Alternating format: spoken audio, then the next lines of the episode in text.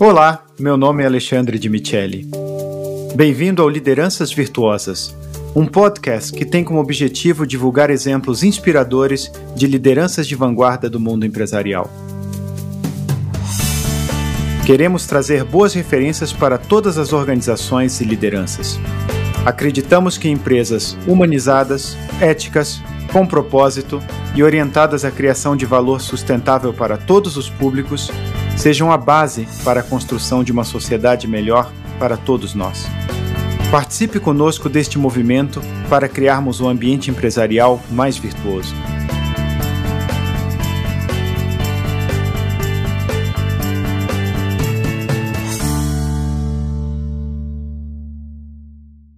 Olá a todos, a todas, amigos, amigas do podcast Lideranças Virtuosas. Nosso objetivo com esse podcast é divulgar exemplos inspiradores de lideranças de vanguarda do nosso ambiente empresarial, para que sirvam como boas referências para outras organizações, para outras lideranças, e é sobretudo com muita alegria que eu tenho o privilégio de estar aqui com a Marta Saft Valley, que é a Managing Director, diretora-presidente da ThoughtWorks, eh, uma consultoria global de software eh, com mais de 27 anos de atuação e presença em mais de 15 países. A Marta tem um vasto currículo, vou tentar aqui sintetizar, né? Ela possui graduação, pós-graduação em Direito, eh, se dedicou inicialmente à advocacia, principalmente nas áreas societária e empresarial, até cerca de 10 anos atrás, final de 2012, quando ela fez, então, a transição para ThoughtWorks, uh, tornando-se aí a diretora-presidente desde 2018.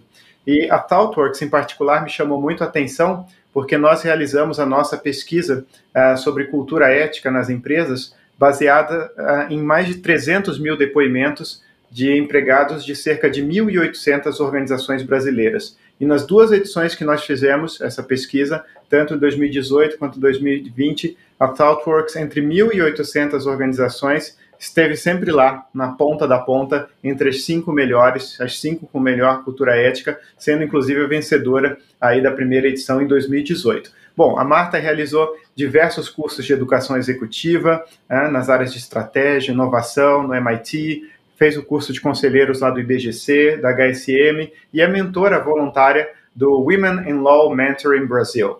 Mas o, o, principal, que é o mais importante, que a vida né, está acima de tudo, é que ela é casada com Álvaro e mãe de dois meninos incríveis, né, o Bruno e o Benício. Então, Marta, é, sinta-se à vontade, muito obrigado novamente por aceitar estar aqui é, e compartilhar né, sua, sua, sua, sua visão, enfim, sua experiência conosco. Eu vou começar com uma pergunta uh, de tom mais pessoal, para a gente ter aqui uma, né, uma conversa informal. Se você puder compartilhar um pouco da sua trajetória, uh, quais foram as suas principais influências né, intelectuais, de vida, e, de certa maneira, sei que é difícil né, a gente falar, nós falarmos de nós mesmos, mas que qualidades você acredita que ajudaram chegar onde você chegou e que você vê como importantes né, para uma boa liderança. Muito obrigado novamente, Marta.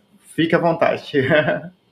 Muito obrigada, Alexandre. Primeiro, uma honra estar aqui. Obrigada pelo convite, pela confiança, né? Com o teu trabalho, tu vens aí liderando um movimento tão positivo para a gente olhar, né, de uma forma mais propositiva para as nossas lideranças, as nossas organizações aí pelo Brasil e pelo mundo. Eu acho que esse papel é muito fundamental no, no mundo em que a gente vive, que a gente realmente precisa criar ecossistemas mais saudáveis para as nossas pessoas, para as nossas empresas, né? Então, muito obrigada pela confiança por me trazer aqui.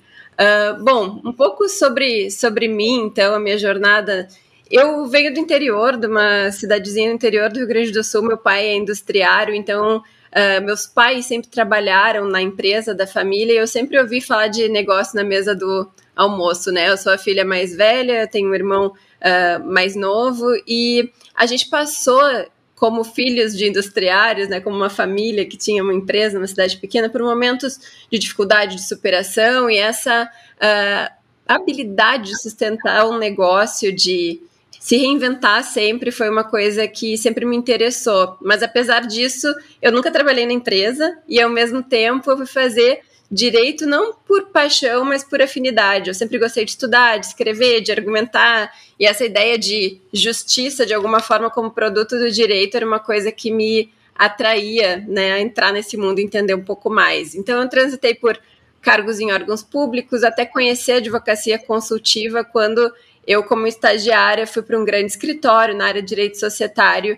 e empresarial e eu entendi que o direito podia me levar para perto dos negócios, de habilitar negócios, abrindo empresa, estruturando operações, grandes contratos. E esse foi o ambiente no qual eu conheci o significado de excelência. Eu fui muito influenciada na época pelas pessoas que me cercaram, por profissionais excelentes que não mediam esforço mesmo para entregar excelência e que além disso foram referências assim muito, muito fortes do que, que significa uma atuação ética e correta no mundo dos negócios. E isso reforçou coisas que eu sempre vi na minha casa, né? Tendo meus pais como modelos mesmo de honestidade, de conduta ética para mim, e foi a ponte que conectou valores pessoais muito importantes para mim com quem eu começava a me tornar nessa jornada profissional.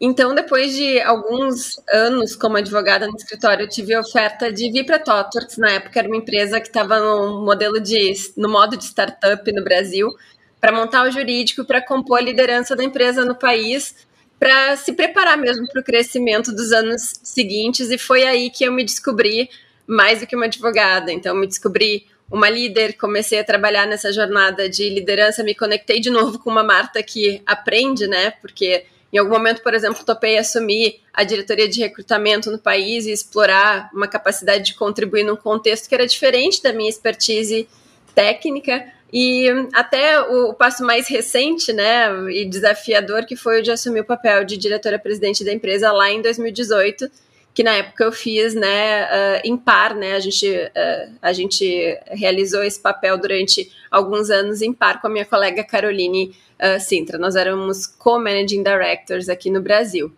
E sobre as qualidades que viabilizaram essa jornada, é difícil de falar, mas eu, eu, eu, acho que eu atribuo a uma mistura de inquietude, curiosidade e coragem que sempre me impulsionaram para espaços novos, mesmo quando eu nem sabia que era isso que eu queria, às vezes, e mesmo quando eu entendia pouco sobre o que, que significava, por exemplo, ser mulher nesses espaços que eu estava tentando ocupar e também um compromisso de estar nos lugares onde eu posso fazer a diferença, fazendo essa diferença e habilitando outras pessoas para fazer mais.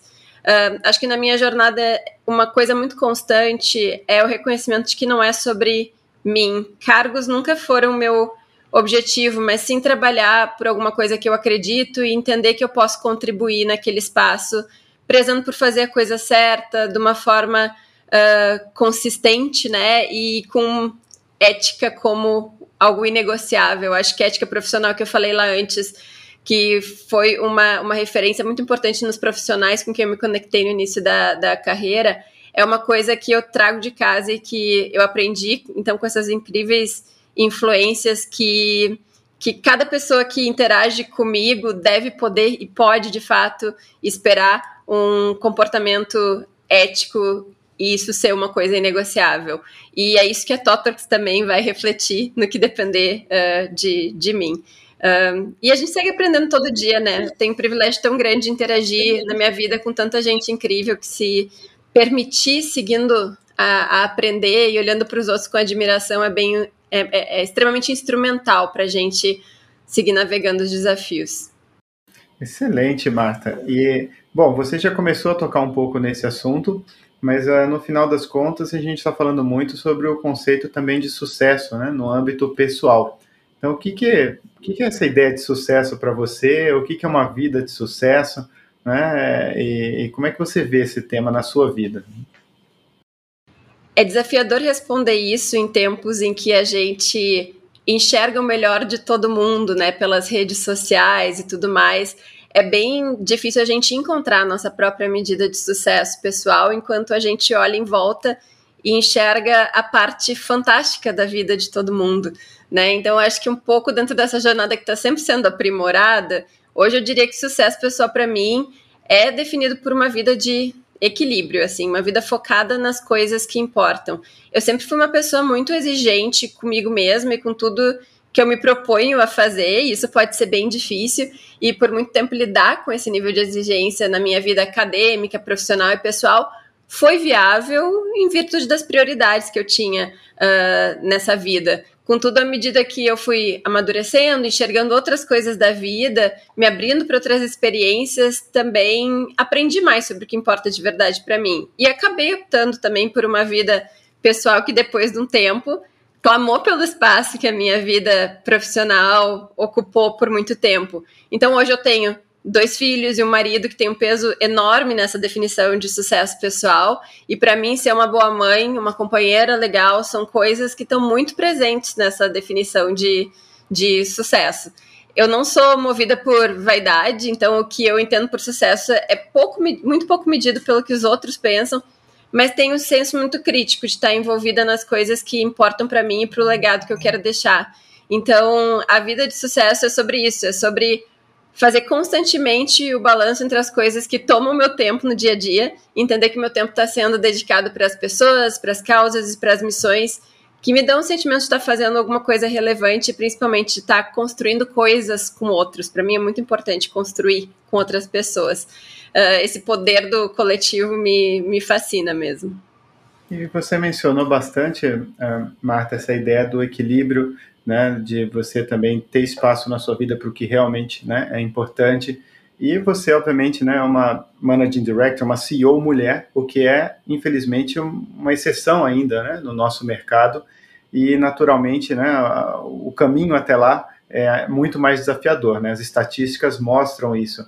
É, quão mais difícil né, é, foi, ou pelo menos tende a ser, né, para uma mulher para conseguir avançar para as posições de liderança, já que a gente sabe né, que você tem aquela pirâmide onde, na medida em que você tem né, os cargos mais elevados, infelizmente a proporção de mulheres acaba diminuindo muito ao longo aí dessa, dessa caminhada. E você, obviamente, conseguiu compatibilizar com dois filhos, enfim, é, mas naturalmente a gente sabe que não são só flores, né? Tudo isso é muito desafiador. Inclusive, continua provavelmente no dia a dia. É, se você pudesse compartilhar um pouco esse lado também, né, de como CEO mulher o, o, como é que você vê essa questão que tende a ser mais, né, é, enfim, novamente desafiadora do que para os homens? A verdade é essa. Ah, é muito importante tocar nesse ponto, porque tem um primeiro desafio que eu acho que é a gente se reconhecer como um grupo minorizado na sociedade uh, e se reconhecer sujeita a estruturas sociais que realmente nos excluem de alguns espaços.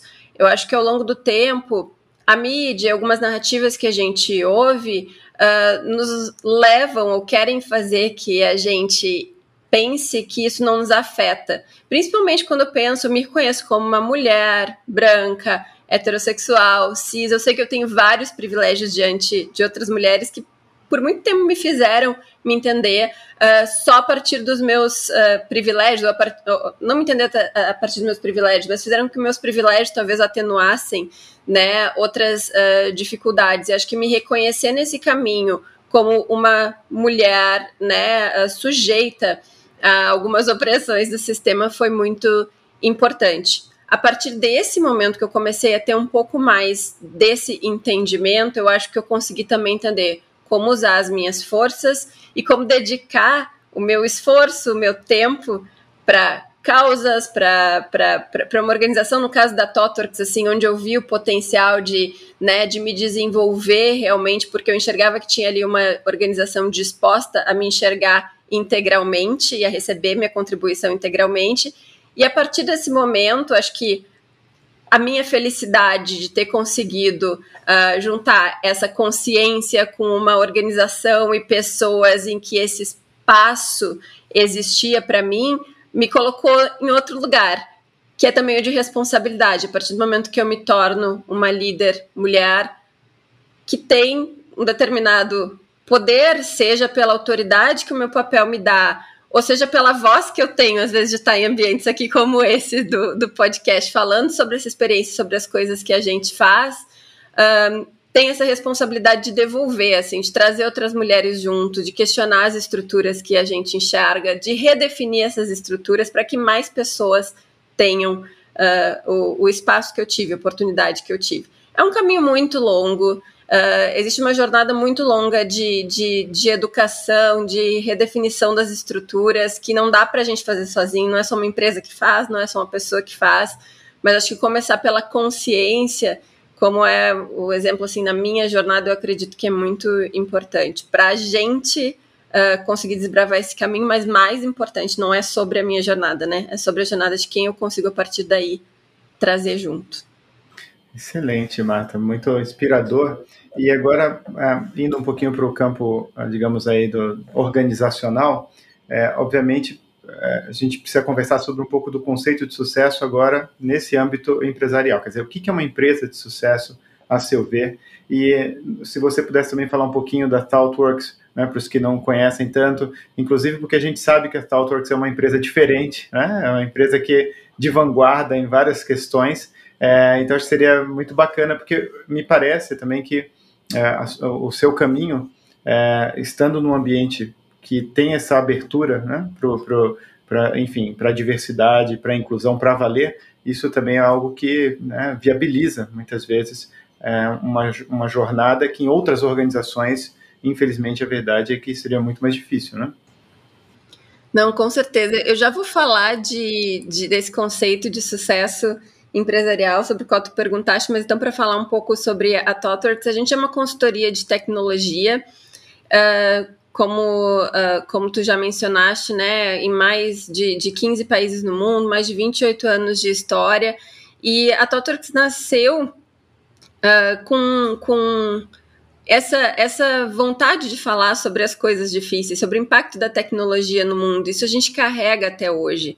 Uh, o que eu costumo dizer hoje sobre a atuação da TOTWORKS é que a gente reconhece o poder que ter essa ferramenta, que é a tecnologia na mão, uh, nos dá para a gente, para os negócios das clientes que a gente uh, apoia, né? Então, usar esse poder com responsabilidade uh, é muito importante. Tecnologia não é neutra, né? Depende de como a gente vai direcionar o uso dela.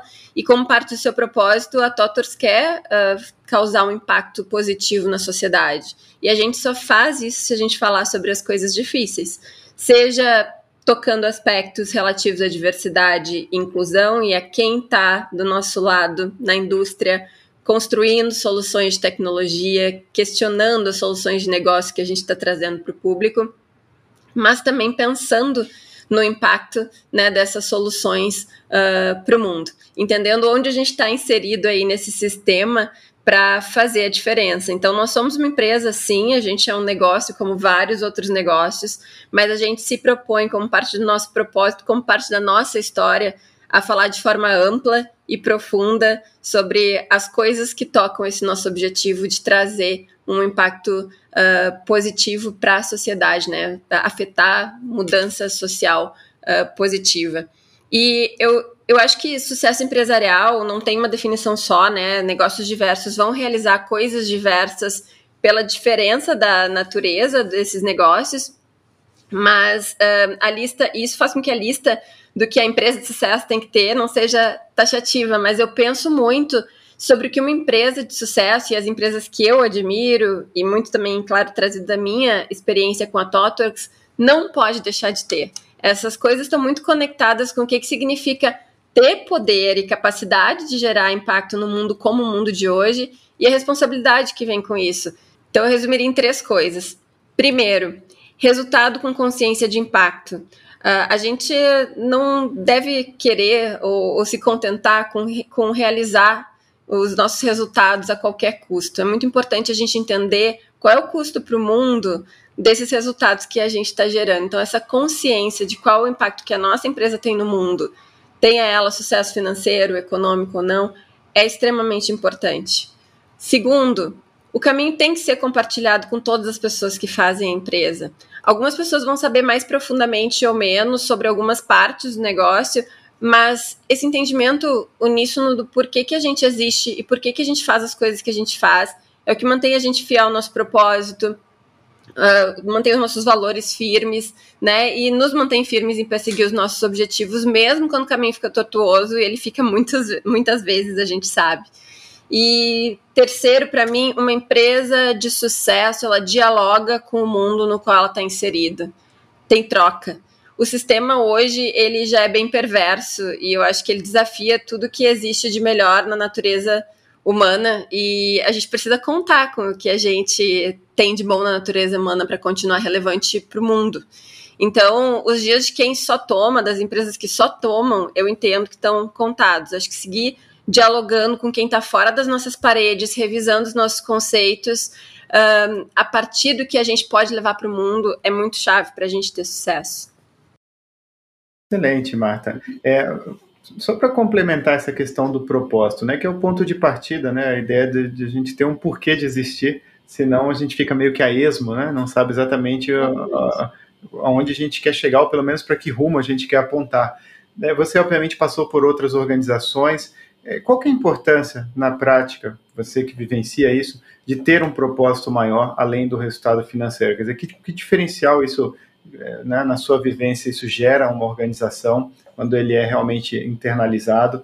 Como é que vocês não só articularam né, esse propósito na ThoughtWorks, mas vocês procuram assegurar que ele seja vivenciado diariamente, quer dizer, que o cotidiano não passe por cima né, e que você sempre tenha isso vivo na organização. E por fim, se você pudesse compartilhar eventualmente algum exemplo de como esse propósito faz parte do dia a dia, algum tipo de ou prática ou algo para manter ele vivo, né, ao longo do tempo. Claro, claro, e adoro falar sobre isso porque falar sobre esse propósito, né, é, é falar sobre a gente, é sobre entender que os nossos negócios eles são feitos de pessoas para pessoas e que cada vez mais existe essa busca por um significado naquilo que a gente faz, né? Por quem trabalha com a gente. O trabalho é, um, é uma coisa para a qual a gente se dedica por boa parte da nossa vida e as pessoas elas querem ser parte de alguma coisa maior sentir que existe um esforço para construir esse diálogo de que eu falei antes das empresas com quem está fora das suas paredes. E na Totorx a gente quer, como parte do nosso propósito, criar impacto extraordinário no mundo por meio da nossa cultura e excelência em tecnologia.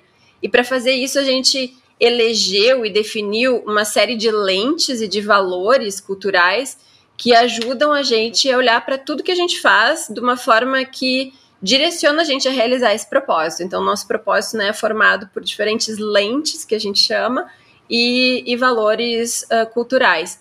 Como liderança, eu, o meu time, o time de liderança global, fazemos questão de deixar muito explícito em cada processo de construção de uma iniciativa nova, em cada decisão importante para o negócio, como que as nossas lentes, os nossos valores orientam, orientaram esse processo, essas decisões.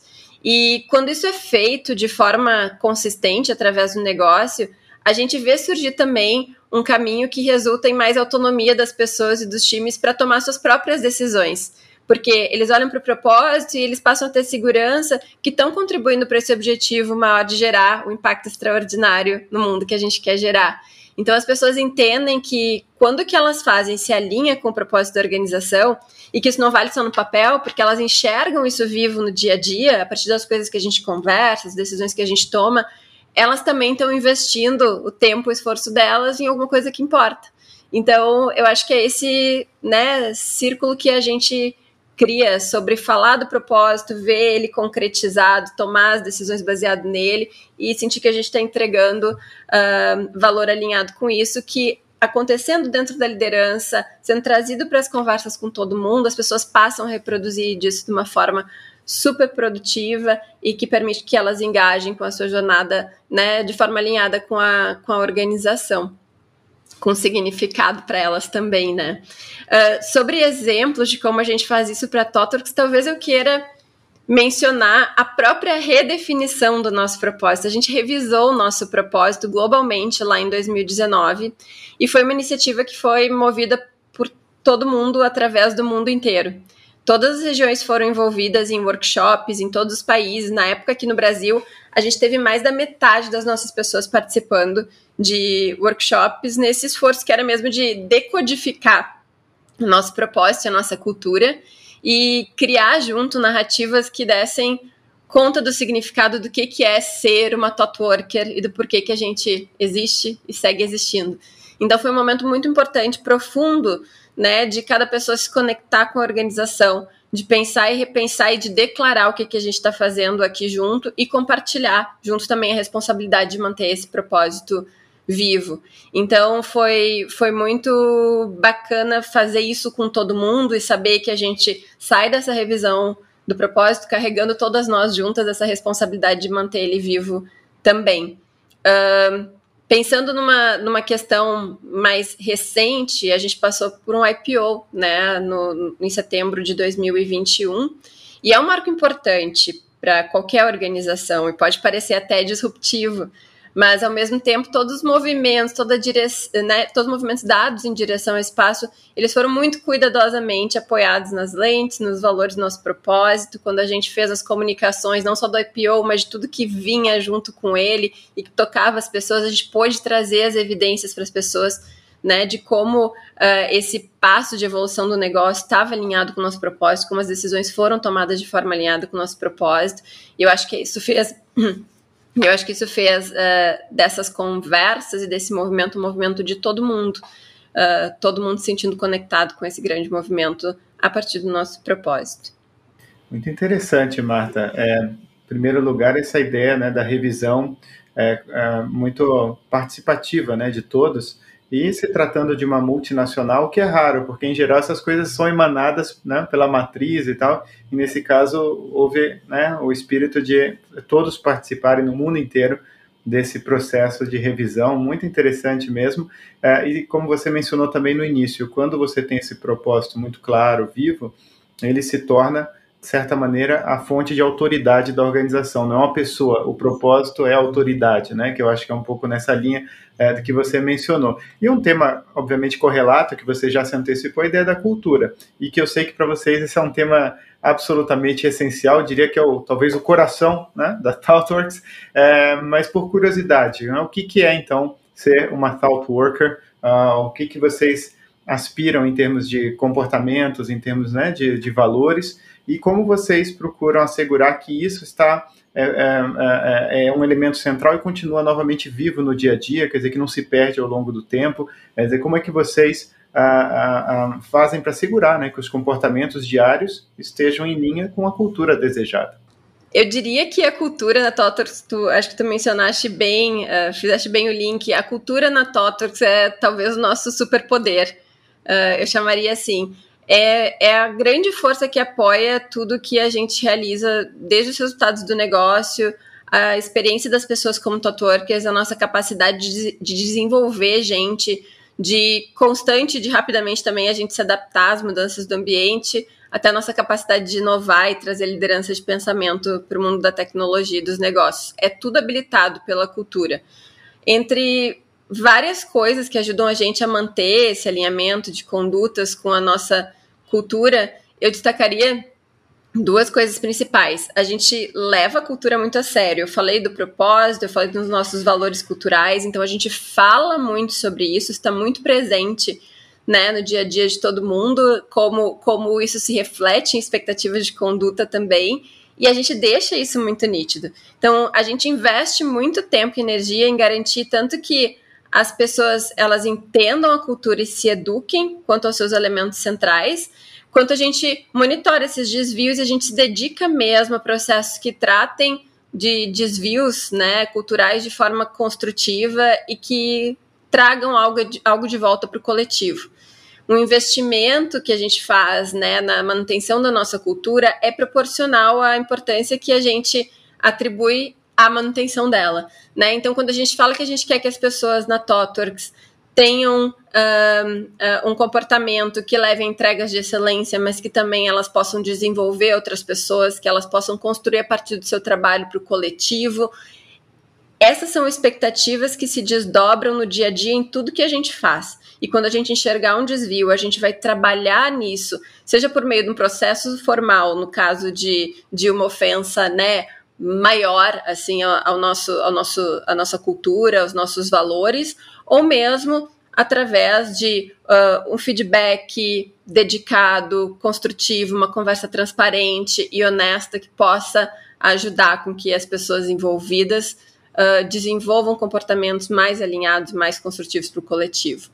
No segundo ponto, né, é o que eu falei também um pouco antes, é esse compartilhamento da responsabilidade pela manutenção da cultura entre todas as pessoas. Né? Tu falaste uma coisa que eu acho que faz muito sentido. Uh, a autoridade não emana do, do indivíduo, né? É, ela vem, é, essa, esse guia, esse grande guia, ele vem dessa coisa que a gente compartilha, que é o nosso propósito, que é a cultura que informa a forma como a gente interage. É verdade que a gente espera, sim, que as nossas lideranças sejam um reflexo dos nossos valores, né? A gente tem uma expectativa sobre as lideranças, a gente espera que elas tenham uma conduta exemplar, mas a gente sabe que isso nem de longe é o suficiente, que só quando todas as pessoas realmente abraçam o compromisso que é que a gente vai garantir a perpetuação e aprimoramento constante dessa cultura mesmo. E a partir desse compromisso coletivo que a cultura vem e existe forte, que une a gente, que se torna essa cola invisível que faz todo mundo se reconhecer como parte de, de um todo maior. Então, no dia a dia, essas conversas sobre as lentes, sobre os valores que compõem o nosso propósito, elas são recorrentes justamente porque isso é parte desse processo de, de compartilhar.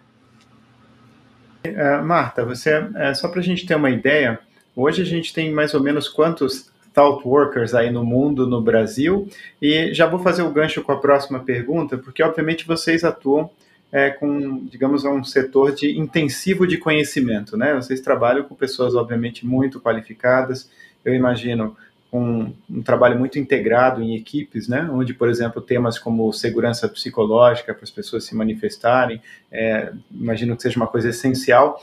E, e é, então, já conectando com a próxima pergunta, que qualidades de liderança vocês valorizam né, na ThoughtWorks e como é que vocês fa é, fazem para é, de alguma maneira, assegurar que as lideranças que vocês têm exibam esses comportamentos e esses valores. Então, é, liderança, o que, vocês esperam hoje das lideranças da ThoughtWorks?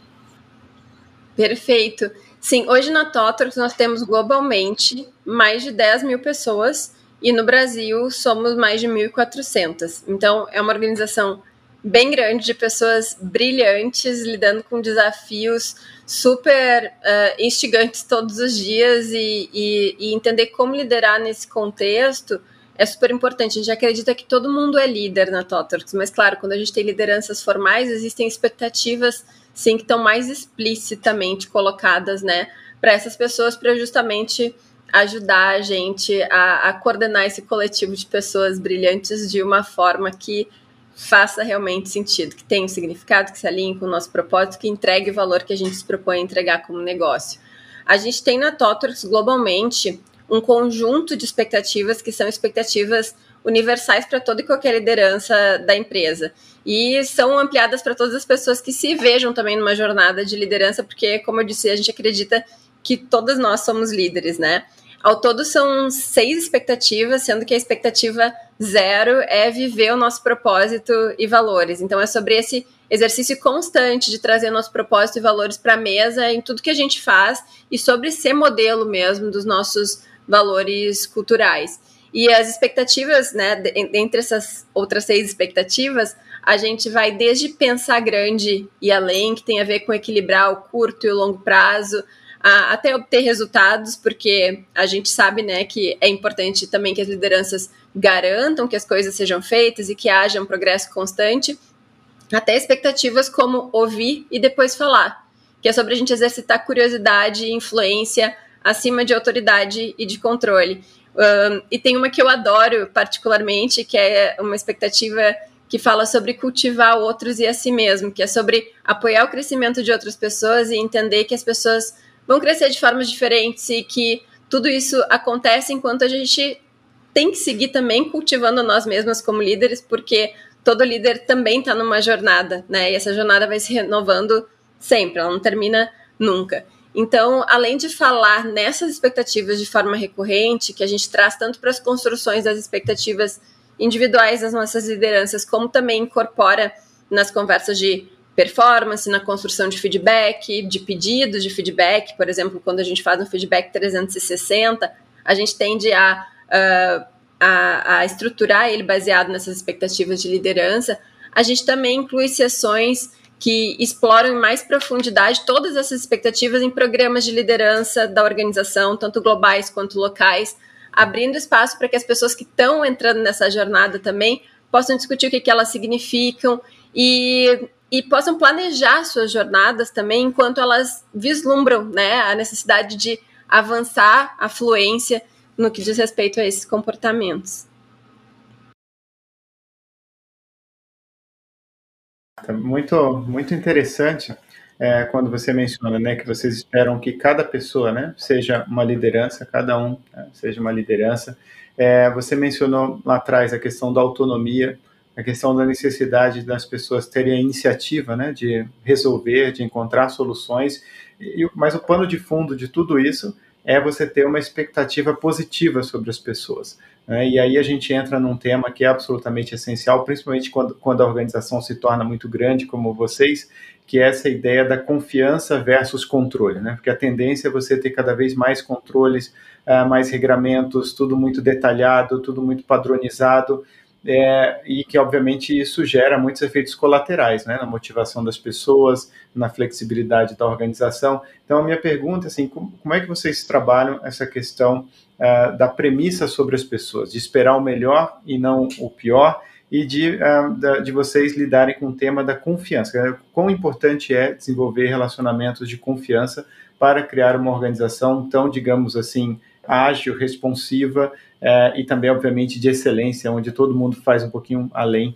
uh, como a ThoughtWorks. Como é que vocês lidam com esse tema da confiança versus controle? Bom, essa pergunta é muito interessante, especialmente quando a gente menciona os controles, né, com um determinado tamanho de organização, quando a gente olha para a escala, a gente precisa em alguns espaços começar a inserir alguns controles, mas o problema vem quando a gente começa a assumir uh, muito rápido que esses controles são necessários e sem discutir quais são as coisas que poderiam substituir esse controle, quando as respostas para esses controles às vezes poderiam estar nas pessoas, né? Em primeiro lugar, eu entendo que essa capacidade de desenvolver uma premissa positiva sobre as pessoas ela é muito fundamental para competências-chave de qualquer liderança. Quando a gente fala em capacidade de delegação, na construção de times autônomos, no desenvolvimento de outras lideranças, nada disso pode acontecer se a gente não estiver disposto, em primeiro lugar, a confiar. Então, como líder, a gente é tão relevante quanto as pessoas que a gente consegue habilitar, né? Para além do que a gente pode fazer. Eu acredito muito nisso porque como indivíduo, só tem um tanto que a gente consegue entregar e o valor real do que a gente pode fazer está em remover bloqueios, está em iluminar a direção para que muitas outras pessoas possam ter sucesso e possam entregar coisas, e é importante que isso seja feito com autonomia. E nesse processo, a gente tem que se dispor como líder a confiar, a construir relações abertas, a ter conversas honestas, a se importar o suficiente também para engajar em feedback construtivo e também para celebrar com as pessoas que a gente está liderando, né? E na experiência da Totorx, isso é muito presente nas nossas interações. As metodologias ágeis, que não sei se todo mundo está familiarizado, né? Mas há um pouco mais de 20 anos atrás, um grupo de cientistas se reuniu para revisar as metodologias uh, que guiavam a entrega de software, que eram muito entregada, eh, muito um, inspiradas pela engenharia, né? Então, extremamente preditivas, focadas em, em processos, em cronogramas, e inventaram então o manifesto ágil, né, que inspirou essas novas metodologias para desenvolvimento de, de software. E a gente fala que essas metodologias praticamente nasceram dentro da Totorx, porque algumas pessoas da Totorx na época estavam nesse grupo de cientistas que há mais de 20 anos criaram o manifesto ágil e esse manifesto ágil, seus princípios e valores, eles se refletem não só na forma de entregar software na Totorx, mas na forma de interagir entre a gente. Porque o ágil ele é orientado a pessoas, ele prima pelos indivíduos e pelas interações entre essas pessoas, e isso faz com que essas interações precisem ser boas interações, que a gente se preocupe com isso. Um dos princípios do, do ágil, o ágil é composto por alguns valores e alguns princípios. Um dos princípios ele preconiza, e agora eu até vou ler porque né, não são palavras minhas, que se construam projetos em torno de pessoas motivadas, dando a elas o ambiente e suporte que precisam e confiando que elas farão o trabalho. Então, lembrar disso e trazer esse princípio para perto de tudo que a gente faz tem que ser um exercício constante. Uh, uma postura que leva isso em conta, em conta essa necessidade de criar esse espaço para confiança, para autonomia, para acreditar que as pessoas vão entregar o seu melhor, cria espaço para inovação também, porque vai tratar o erro como parte do processo, como oportunidade de aprendizado e não como incompetência, por exemplo, que é o que a gente vê acontecer em muitas organizações ainda. Também cria espaço real para diversidade, porque a gente entende que cada pessoa que entra, ela vai entregar valor e ela vai trazer o seu melhor de uma forma que é muito particular dela. Então a gente precisa confiar que isso vai vir e que isso vai adicionar para o impacto que a gente quer criar juntas e não necessariamente prescrever o que tem que ser feito. Então essas essas formas a gente se abrir também porque as pessoas podem trazer uh, tornam as empresas mais criativas, mais humanas, mais ágeis, mais inovadoras. Então esperar o pior é limitante, é exclusivo e literalmente é subtrair quando a gente tem a oportunidade de multiplicar, né? E, e então esperar, uh, confiar e esperar que as pessoas realmente tragam o seu melhor consigam contribuir com o seu melhor, criar espaço para isso é essencial no mundo que a gente está vivendo, para a gente ter empresas que vão além. Excelente, Marta. E, e você, eu não sabia da, que vocês estavam, né, fizeram parte de maneira, de, de, maneira integral do início, né, de todo esse movimento aí em torno do ágil.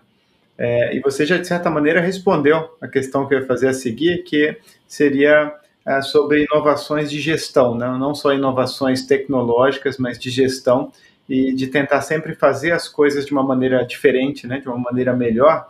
Mas é, no caso específico do ágil é, eu acho que não só né, você ter o, a, a, técnica do ágil, mas eu acho que tem que ter uma mentalidade diferente, né? Porque você falou, é uma mentalidade de acreditar que os outros vão entregar. Eu falo isso porque hoje é uma metodologia que se disseminou, é, mas não é só fazer um curso de final de semana e segunda-feira a empresa toda está ágil, porque a gente continua às vezes com uma mentalidade de microgerenciamento, né, de, de centralização excessiva, e aí o, o, a metodologia acaba não funcionando e a gente acaba, às vezes, falando, poxa, é a metodologia. Não, é a mentalidade, muitas vezes, que tá, está por trás das pessoas que aplicam a metodologia. É, mas eu, eu, gostaria, Marta, dentro desse tema de inovações de gestão, se você pudesse, talvez, falar um pouquinho de um assunto que é muito caro, né? A gente sabe para vocês que é diversidade, inclusão e segurança psicológica, essa tríade. É, hoje é um tema, obviamente, cada vez mais aí essencial, mas a verdade é que poucas organizações eh, foram além da superfície e realmente reformularam muitas vezes eh, processos fundamentais, desde contratação até fim de avaliação.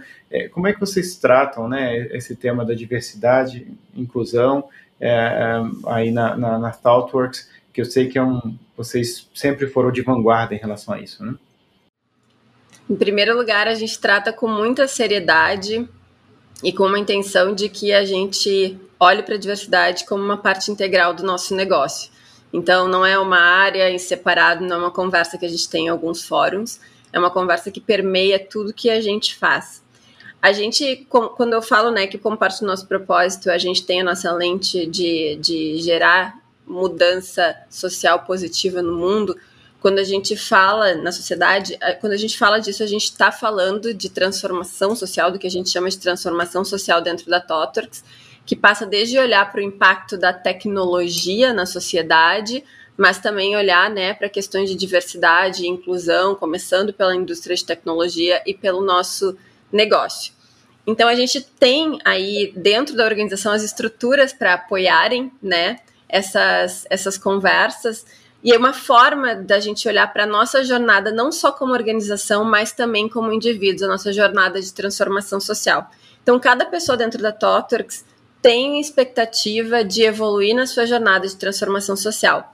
Porque a gente entende quando a gente fala de diversidade e inclusão, não é sobre trazer pessoas de grupos diversos para dentro da Totorx, mas é sobre todo mundo entender o porquê que a gente está fazendo isso, quais são as estruturas do sistema que geram as desigualdades né, e, e, a discriminação e as exclusões que a gente vê lá fora e como a gente não reproduz dentro da organização, mas também para a gente pensar mais criticamente sobre tudo, tudo isso, né, e a gente evoluir uh, na, na, nossa jornada como uh, seres humanos. Então, quando a gente olha para a expectativa de jornada das pessoas na TOTWORKS, tem uma expectativa de que a gente se eduque, em primeiro lugar, sobre os tipos de opressão, né, sobre os diferentes grupos minorizados que a gente vê na sociedade e que também a gente tem a intenção de incluir na TOTORX. A gente atua muito com, em, em, programas de formação que acontecem durante o calendário né, do ano inteiro. Então, a gente tem essas formações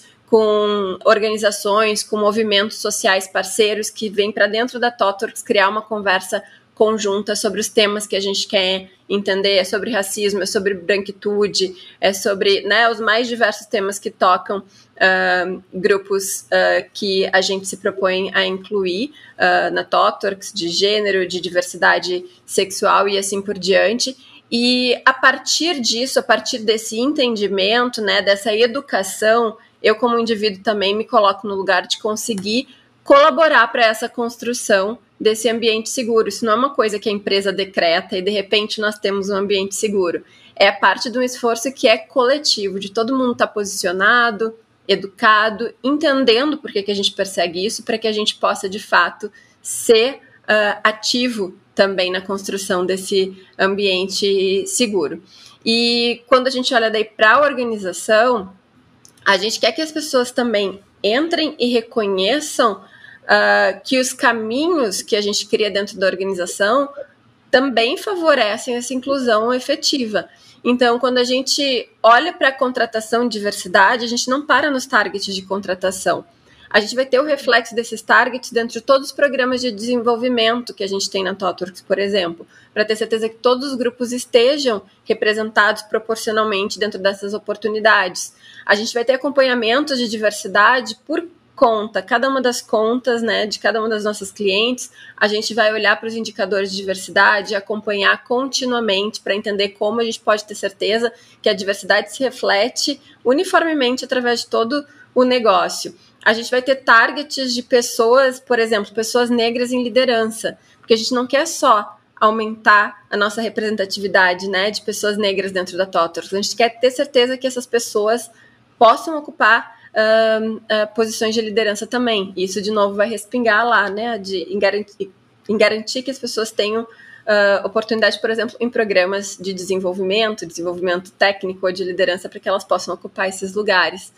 Então, a gente vai fazer isso, isso presente em todos os momentos da. Uh, uh, em todas as discussões importantes da organização, em todos os processos relevantes, também como é o exemplo do processo de revisão salarial. Ao final de todo, todo o processo de revisão salarial, a gente leva os resultados preliminares e a gente avalia o gap salarial uh, da população da TOTORS com relação aos diferentes grupos que estão representados aqui dentro. A gente precisa que esse eventual gap ele evolua de ano em ano. Não é aceitável que a gente regrida. Se o mercado causou esse gap de alguma forma, a gente tem que corrigir ele dentro da TOTOR e ter certeza que todas as pessoas estão tendo oportunidade de desenvolvimento também reconhecimento adequado. Então é sobre pertencimento de uma forma que vai muito além do discurso, que é sobre todo mundo entendendo as premissas que a gente usa para as iniciativas que a gente propõe e que engaje nisso com o compromisso também de fazer esse ambiente mais seguro e mais inclusivo para todo mundo. Muito bom, quer dizer, não é um tema acessório, é, é a própria essência né, da ThoughtWorks. É, isso, como você mencionou, né, permeia tudo que é feito, né, tudo leva em consideração isso. E aí você já tocou também num outro ponto fundamental, a gente está indo para nossa reta final, infelizmente, tem vários que estão escutando a gente vão falar assim, ah, é, que pena, mas enfim, é, é, que é a questão do sistema de remuneração. É, como é que vocês trabalham? Porque é uma certa faca de dois gumes, né? Pode levar incentivos num caminho e outro, mais curto prazo, longo prazo, é uma coisa mais individualista, mais uh, coletiva. Então, é, ele é mais focado no desempenho individual, no desempenho da equipe, no desempenho da organização. Que tipo de indicadores né, vocês utilizam para definir né, a remuneração? Você mencionou uma coisa muito interessante que que a própria diversidade e inclusão é levada em consideração, é um parâmetro aí. E ao final, se você puder só complementar, que de certa maneira tem a ver com essas duas questões que a gente está conversando, é, me parece que a ThoughtWorks é mais horizontalizada, né? É uma organização, digamos que menos hierárquica, rígida, piramidal, do que com certeza a média. Então, talvez você pudesse complementar isso, talvez tenha impacto na questão da, da, da inclusive da remuneração com certeza tem impacto. Nós, como uma organização que é mais horizontalizada, a gente vai ter bem menos estruturas e, e né, métricas uh, definidas para olhar para desempenho, porque a gente olha muito para o coletivo e a gente precisa entender que todas as partes juntas estão funcionando muito mais do que olhando né, para o desempenho individual. Claro, olhar para o desempenho individual é, é core para a gente conseguir também endereçar as necessidades e as aspirações de desenvolvimento de cada uma das nossas pessoas, que são muito importantes para a gente, mas tudo isso sempre com um link em, é, em habilitar outros em construir para o coletivo, né? Então, não existe uma coisa que seja muito top-down, pelo contrário, a gente constrói essas jornadas em alinhamento com as aspirações da organização junto com as pessoas. Mas, assim, respondendo a tua pergunta inicial, eu já fui comentando, né, o, o final, mas acho que diz muito até sobre como eu respondo a tua primeira pergunta. Sistemas de remuneração são super complexos, né, principalmente Uh, em ambientes que estão uh, trans se transformando tão rapidamente como o de tecnologia nos últimos anos.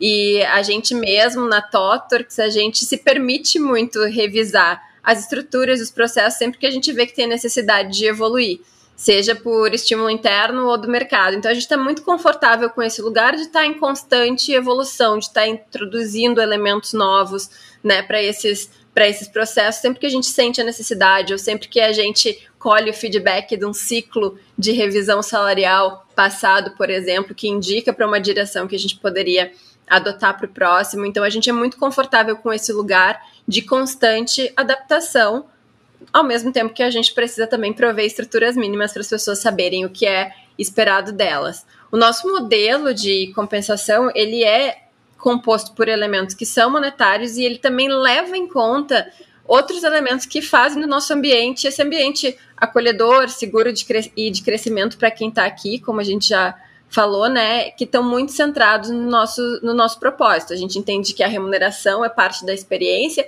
assim como é a experiência em si de ser uma pessoa tot worker no ambiente que nós todos criamos todos os dias.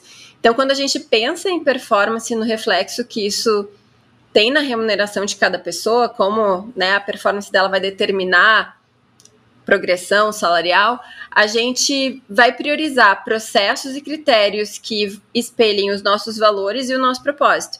Então, ao mesmo tempo que a performance ela é medida individualmente, a gente faz isso bem, de forma bem simplificada a partir, primeiro, de um olhar para expectativas que são definidas em conjunto pela pessoa com as suas lideranças, ou seja, tem um momento de cada pessoa na Totorx de cocriação e de alinhamento entre o que elas buscam para a jornada e o que elas propõem entregar para o crescimento coletivo, e daí indicadores específicos vão existir para alguns times específicos e vai depender da natureza do trabalho, não é nada muito rígido, à exceção de alguns times. E o outro ponto é, é o olhar para os comportamentos que são apresentados na consolidação dessa performance, né? No processo de atender a essas expectativas. Porque a gente espera que os comportamentos estejam alinhados com aqueles comportamentos valorizados pela organização, que são guiados pelo propósito, pelos valores culturais, pelo código de conduta. Então, a performance individual é valorizada, com certeza, e a premissa é que ela seja entregue de uma forma que viabilize e contribua para o crescimento coletivo. Então, não existe uma sem a outra, né? A, a, a performance individual por si só, uhum. ela não é suficiente para determinar uh, o sucesso de uma pessoa top worker. A gente não acredita nesse sucesso, né, que é escrito a, a partir do êxito de vários indivíduos entregando contribuições desconectadas. Eu acho que muito pouca gente acredita, mas sim na capacidade de a gente engajar nessa jornada que todo mundo apoia, todo mundo é apoiado pelo coletivo e os nossos processos buscam refletir e também evoluir nessa direção. Excelente, quer dizer, lá atrás você mencionou esse termo ecossistema, que tem a ver muito com essa visão, obviamente, sistêmica da organização. E num sistema, o mais importante são os relacionamentos entre as partes e não as partes isoladamente. Eu acho que isso também me parece que se reflete, inclusive, na forma como vocês né, avaliam e remuneram as pessoas. E aí, Marta, vamos para a nossa última questão, mas não menos importante, que um, é um balanço. Quer dizer, a gente falou muito sobre propósito, cultura ética, um estilo de liderança virtuoso, né? Você, é, esses elementos, digamos aí, mais é, intangíveis, mas que podem de alguma maneira ser é, serem aferidos, né?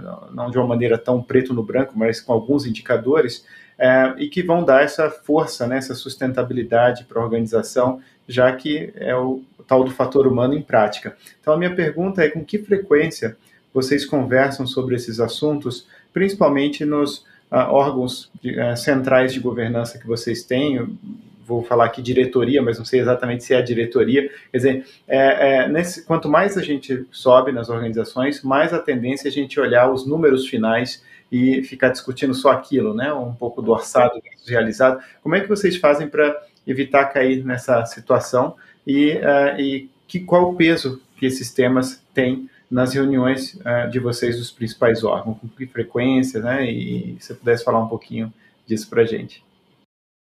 É muito interessante a tua pergunta, e daí do meu lado eu fico pensando, poxa, eu não tenho uma receita de bolo, uma resposta muito, né, estruturadinha para dar, justamente porque a gente essa empresa ainda, né, que prima por ser mais horizontal, então tem muita coisa acontecendo organicamente, tem muita coisa acontecendo como parte do dia a dia e que não necessariamente se concentra no momento, o que eu acho que é muito saudável ao mesmo tempo me deixa num lugar difícil de responder essas, essas perguntas. Eu acho que tem uma coisa que eu queria destacar, que é o nível de crescimento da organização nos últimos anos, né?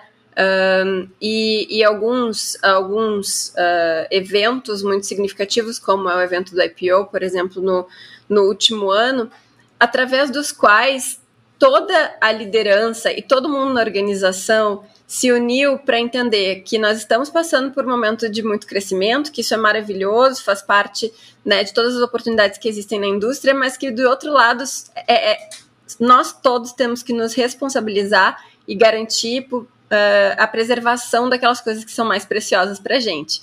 Né? E esses aspectos que tu falaste de cultura ética, um estilo de liderança uh, virtuoso, aderência ao propósito, né? São as coisas que a gente quer uh, preservar. Então, assim, as medidas, quando a gente vai olhar para isso, quando a gente vai falar sobre isso, a gente fala o tempo inteiro. De forma mais formal, vai depender do tema, do momento, da organização, né? Mas a verdade é que a gente não se furta das conversas difíceis. E a gente tem fóruns tanto de liderança global, uh, né? A gente tem o nosso, o nosso board uh, lá nos Estados Unidos, mas nós temos também uh, um time de liderança global do qual eu, como diretora-presidente do Brasil, sou parte, o nosso, o nosso time de coordenação aqui no Brasil, que seria o board aqui, né, da, da, da TOTWORKS aqui no Brasil, e a gente fala disso ao tempo o tempo todo, quando está e quando não está na agenda. O trabalho em torno do propósito, ele é muito apoiado pelo nosso código de conduta no dia a dia, né? E a gente tem, como eu já falei, esse apetite deliberado para investir tempo para endereçar questões que potencialmente possam estar tá, uh, desalinhadas com a cultura da organização e esse, esse apetite é uma declaração muito nítida do que a gente valoriza. Local e globalmente, a gente monitora as denúncias, as reclamações, sempre tem um nível de tratamento, né, menos ou mais formalizado, mas é tudo levado para um contexto em que essas questões são realmente discutidas, e quando a gente vai olhar local e globalmente, a gente monitora as denúncias, as reclamações em volume e natureza para garantir que a gente está dando um endereçamento suficiente e adequado ao longo do tempo também dessas transformações da organização. Como eu falei antes, as expectativas de liderança definidas na TOTORX, elas vão levar em conta também expectativas de alinhamento cultural e ético e outros aspectos atinentes às virtudes que a gente quer ver reproduzidas pelos nossos líderes. E isso também vai ser olhado anualmente porque as expectativas anuais dos nossos líderes são informadas pelas expectativas de liderança e a avaliação de performance também vai levar isso uh, em conta em relação a todas elas. Então, no mínimo, anualmente, anualmente, né, no ponto de vista individual, a gente vai falar uh, sobre isso e desenvolver as nossas conversas de desenvolvimento ao longo do ano com os nossos direct reports, uh, pensando nessas expectativas. E como uma organização que é bastante horizontal, né, que preza pela autonomia dos times, é verdade que a gente tem uma relação com esses aspectos de cultura ética, alinhamento com propósito, uh, e esforços mais centralizados no que diz respeito a definir e comunicar de uma forma objetiva e nítida as expectativas. Então, uh, a gente compartilha orientações, principalmente da organização global, para as regiões como focos de investimento, por exemplo, e assim por diante. Essas são conversas que a gente está sempre tendo para manter nítido né, o que a gente protege, prioriza e também falar sobre as expectativas uh, através das, das regiões. Muitos consolidados que a gente discute, às vezes, nas reuniões uh, globais e eventualmente no board, eles, eles acontecem em pontos uh, pré-definidos ao longo do ano, mas no dia a dia a força mesmo vem dentro dos times, assim, a, a levantar um consolidado é apenas, né, um esforço pontual no que diz respeito aos esforços que a gente faz todos os dias. Eu acho que é o legítimo exemplo do contexto em que o Tona the Top vem nítido e vem com força, acompanhado de exemplos que vão reverberar pela organização e resultar em iniciativas ao redor de todo o mundo, né? que vão acontecer de formas diferentes, mas com uma direção muito nítida, assim, uh, reforçando a nossa, a nossa cultura. E eu não sei definir bem como se cria essa força, eu acho que como líder, eu reconheço que se eu mesma quisesse fazer alguma coisa para funcionar assim tão bem, com as minhas próprias mãos, eu não ia conseguir, né? E eu acho que aqui a gente tem esse nítido exemplo da direção que mostra, da, da, da liderança que mostra a direção habilita e que confia nas pessoas para fazerem a coisa certa. E nesse espaço acabam surgindo coisas que são incríveis. Tem times acompanhando métricas que a gente não tinha pensado antes, porque enxergaram oportunidade e necessidade. Surgem iniciativas que inspiram a organização, às vezes de um, de um lugar pequeno, inspiram a organização globalmente, e a gente vai encontrando o conforto entre três, ter estrutura é, que a gente sabe que é necessária para construir coerência e consistência organizacionalmente numa empresa de mais de 10 mil pessoas, né? Junto com o espaço das pessoas assumirem essa responsabilidade com o todo e fazer as coisas uh, das quais a gente fala no seu contexto, né? Transformando toda essa narrativa em realidade. Então é poderoso observar essas dinâmicas e, e acho que me faz mais respeitosa e orgulhosa ainda de cada pessoa que a gente tem na organização. Então é um mix bem bem poderoso da estrutura das conversas que vão para o board, que estão intencionalmente no fórum uh, global, dos, dos, das, dos números que a gente olha, da proposta da gente realmente entender o que a gente quer proteger e estar tá ativamente atuando nisso, Uh, e ao mesmo tempo deixar as coisas acontecerem, de entender que a gente vai ter diferenças entre regiões, que a gente vai ter pessoas que sabem mais do que a gente, que podem trazer grandes iniciativas e grandes surpresas, né?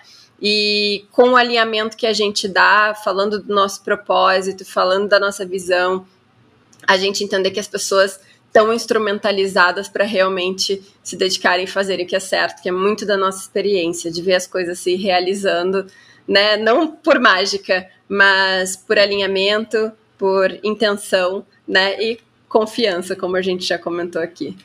Sensacional, Marta. Eu, se fosse resumir, eu diria que é a propriedade da emergência em ação. Quer dizer, vocês criam as condições, determinam, obviamente, o rumo, né? Para onde que as coisas vão apontar, as, uh, colocam os delimitadores, né? O que, que é aceitável, não é aceitável, e a partir daí as soluções aparecem, a partir daí as decisões são tomadas, quer dizer, não é você, né, nem alguém lá em cima que tem que tomar todas as decisões, encontrar todas as respostas, ser o sabe tudo, mas eu acho que tem muito a ver com a ideia também da inteligência coletiva, né, que vocês acho, conseguem utilizar muito bem, é, criando essas condições e naturalmente os resultados estão aí, né, em todos os aspectos, não só de crescimento, que é obviamente estrondoso, mas do impacto que vocês é, vêm causando. Então, parabéns, parabéns mesmo para você, parabéns para Talks por essa trajetória.